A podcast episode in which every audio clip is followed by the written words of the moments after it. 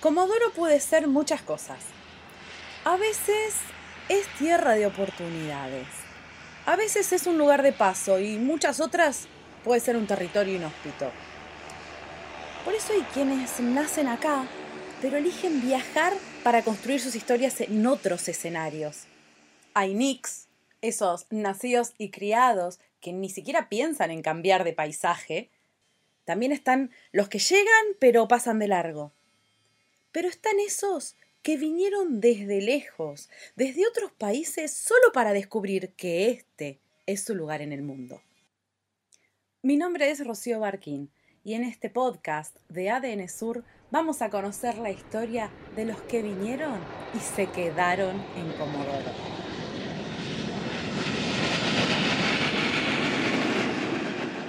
Bueno, en el episodio de hoy de Yo me quedé en Comodoro vamos a conversar con Fanmi.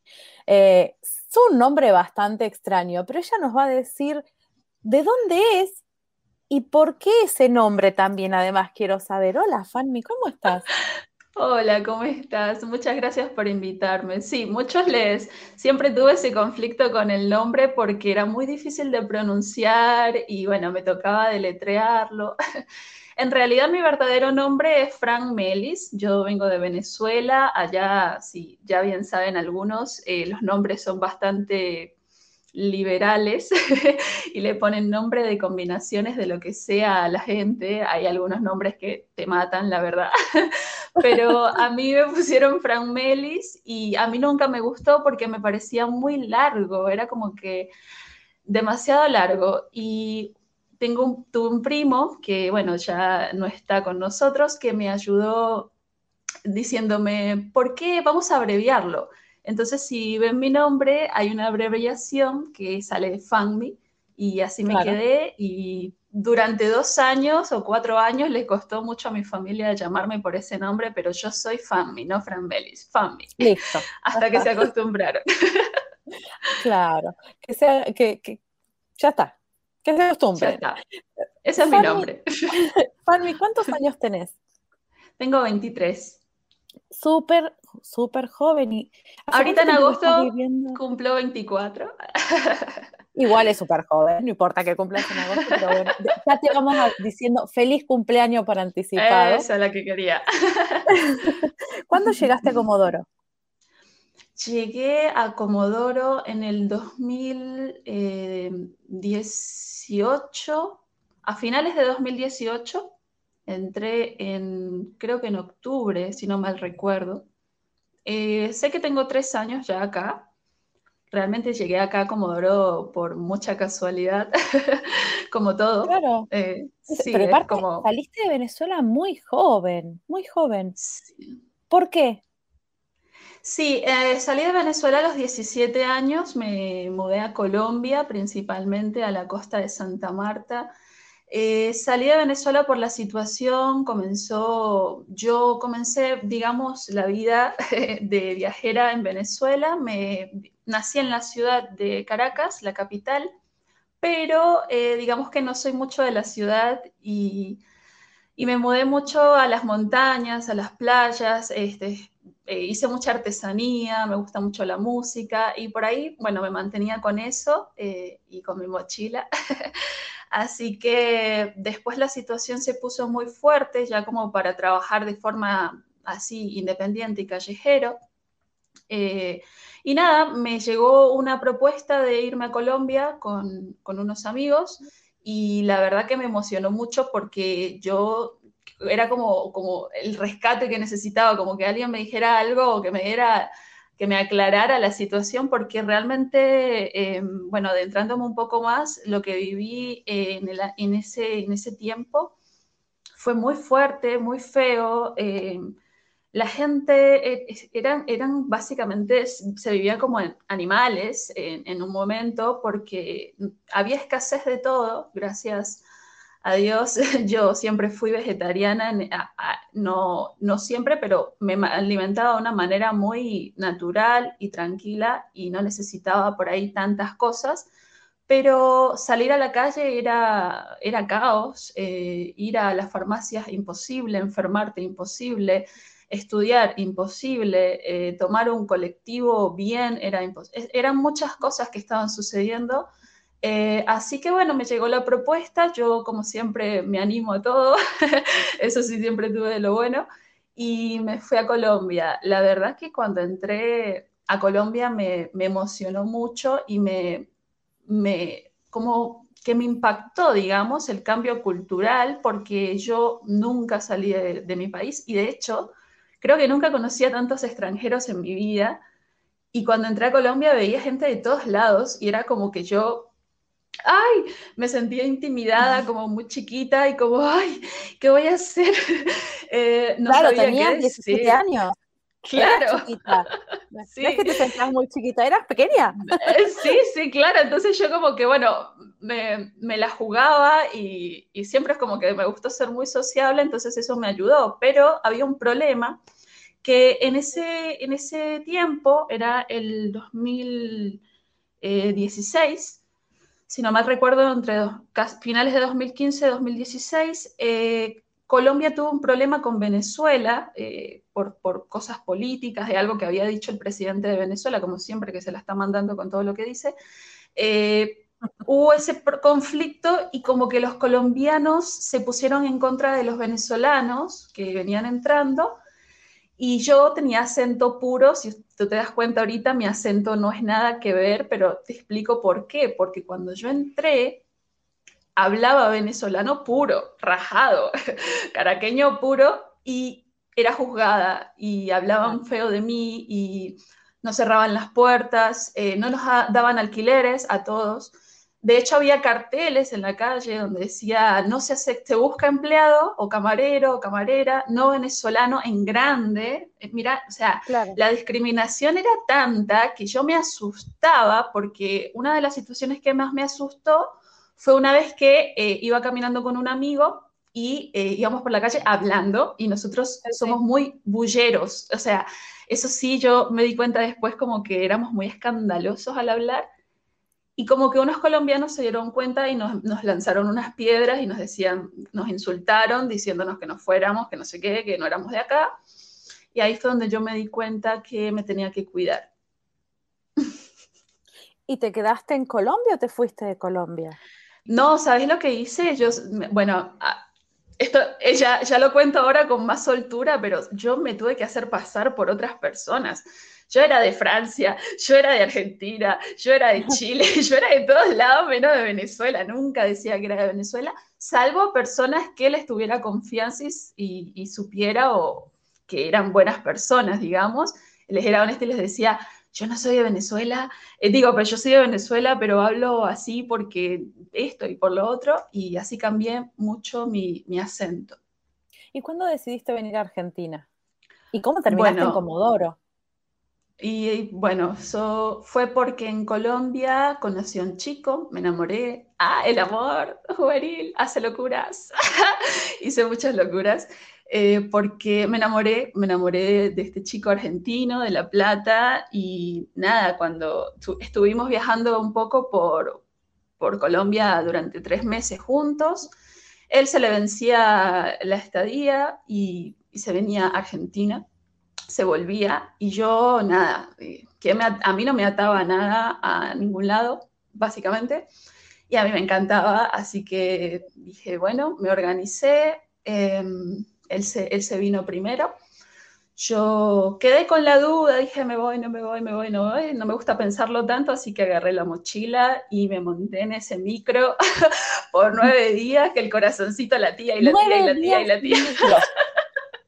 ¿Cómo? O sea, tenés tiempo como para pensar, arrepentirte y bajarte en la mitad. Por nueve días. No, sí, nueve días fue. Y fue una experiencia maravillosa porque conocí mucha gente, Ay, fue, ay, cuando entré, salí, bueno, saliendo de Colombia me roban, me pasaron mil cosas en el camino, imagínate todo lo que te puede pasar en un viaje, me robaron el teléfono, me robaron 100 mil pesos, me quedé dormida, me pasé de lugar, me tuve que volver, ay, era, bueno, pero eh, siempre voy con optimismo, digamos, y, y, es como que decía, bueno, ya está, y seguía mi viaje. Pero cuando entré a casi que llegaba a Buenos Aires, que me faltaba una horita, ay, yo, mira, no te puedo explicar cómo me emocioné, el corazón lo tenía a todo, a todo lo que daba y valió la pena llegar.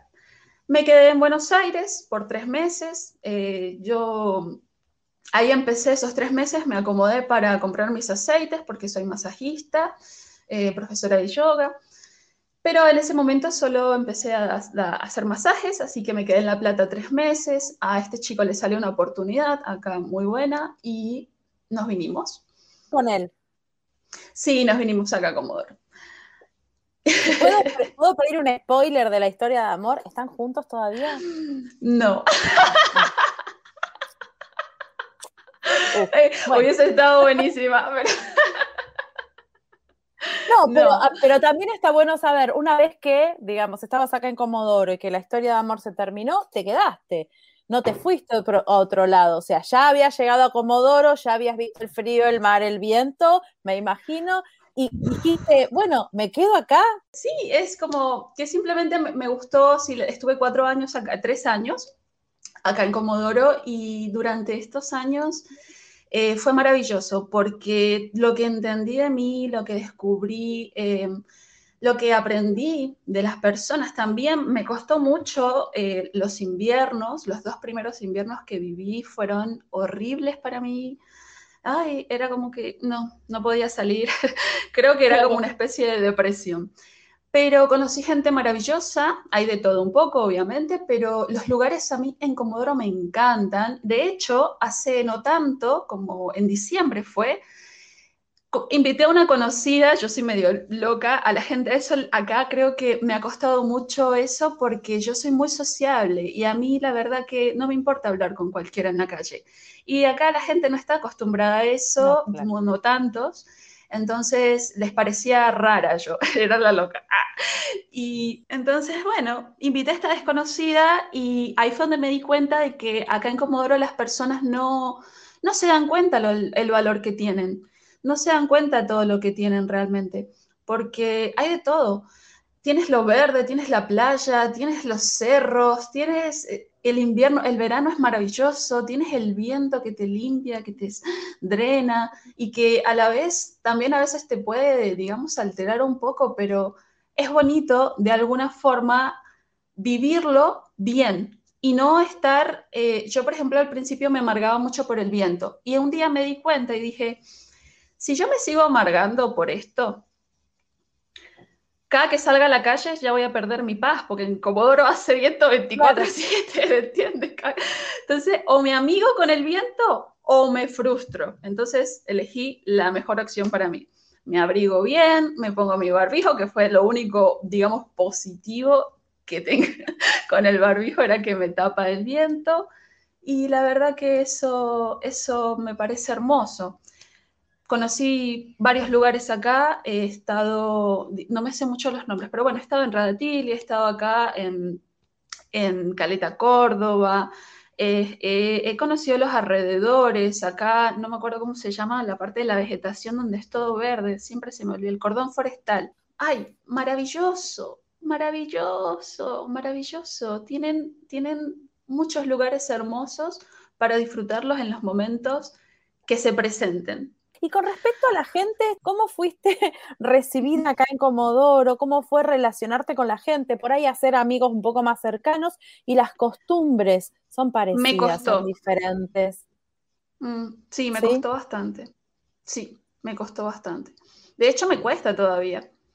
Em, ha sido difícil en ese aspecto porque, digamos que el clima no ayuda en ese aspecto porque para salir, pasar un rato lindo, el clima tiene que favorecer, en eso sí, pero a su vez eh, me he cruzado con mucha gente que eh, ha sido todo siempre como muy pasajero, muy pasajero para mí, por la misma situación, porque, em, digamos, no sé cómo decirlo, es como como la, naturalizar el, que no nos conocemos, nos podemos conocer.